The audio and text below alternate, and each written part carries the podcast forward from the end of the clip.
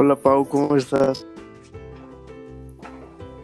Bien, ¿y tú? También bien. Oye, el otro día estaba tomando una clase donde se hablaba sobre el tema de la biotecnología y se me hizo muy interesante.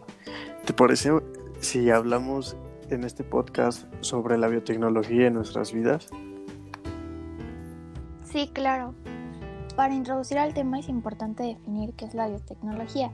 En el sentido más general se denomina biotecnología la aplicación de organismos vivos, sistemas o procesos biológicos a la solución de problemas de interés para la comunidad mediante la generación de innovaciones y su manufactura industrial.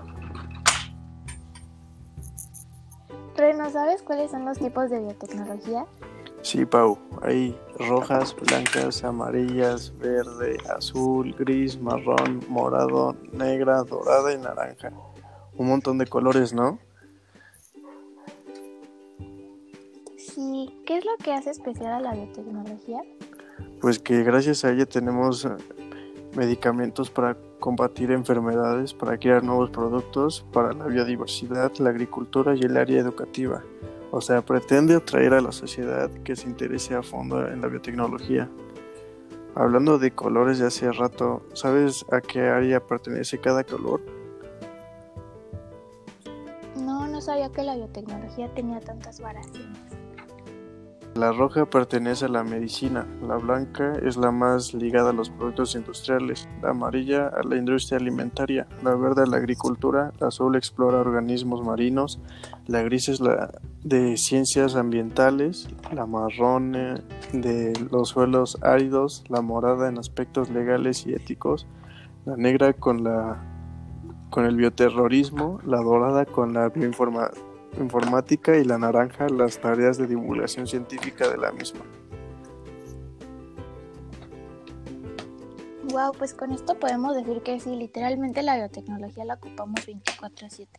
Igual me di cuenta que cuando me ibas explicando las áreas, los colores se relacionan mucho con las acciones. Por ejemplo, el azul por el mar, la verde por la vegetación. Tiene mucho sentido y sería muy fácil reconocerlas. ¿Me estás diciendo que cualquier cosa que pudiera tocar, ver o que exista sería biotecnología y podría saberlo?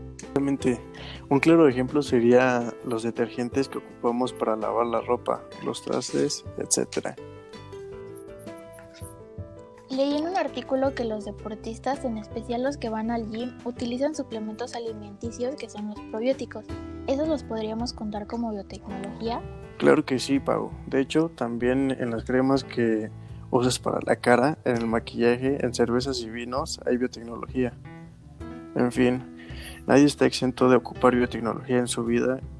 Es por eso que se me hizo un tema muy interesante para hablar. Pues quién iba a creer que efectivamente usaríamos esta en todo momento y nosotros ni siquiera nos dábamos cuenta. Eso es lo bueno de investigar, aprendes y te enteras de cosas muy importantes que para algunos de nosotros no lo son. Reno, ¿qué otra cosa me podrías decir de la biotecnología? Pues vamos con algunos datos interesantes, ¿no? ¿Sabías que las células de ovario de hámster chino fabrican proteínas muy parecidas a las producidas por el cuerpo humano? Por eso se usa en el campo de la biotecnología para desarrollar fármacos biológicos. No inventes, qué cool. Igual que las células vivas modificadas genéticamente proliferan gracias a diferentes sustancias que se añaden al medio del cultivo con el objetivo de producir más cantidad de la proteína o fármaco final. Esto de la biotecnología está muy... me está gustando bastante. Las cosas que ahora les estoy encontrando sentido gracias a nuestras investigaciones y compartirnos conocimientos.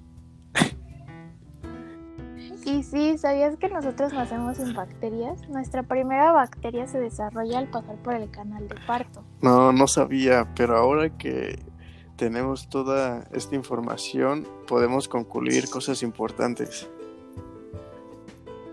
La biotecnología es parte de nuestra vida diaria, es igual de indispensable que las, las cosas naturales y ahora que nosotros oyentes están informados, pueden reconocer cada tipo de biotecnología fácilmente.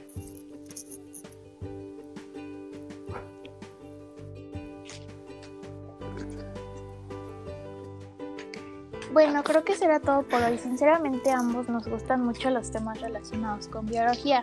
A ustedes, gracias por escucharnos. Hasta el próximo podcast. Bye. Bye. ¿De qué te ríes, Mongol?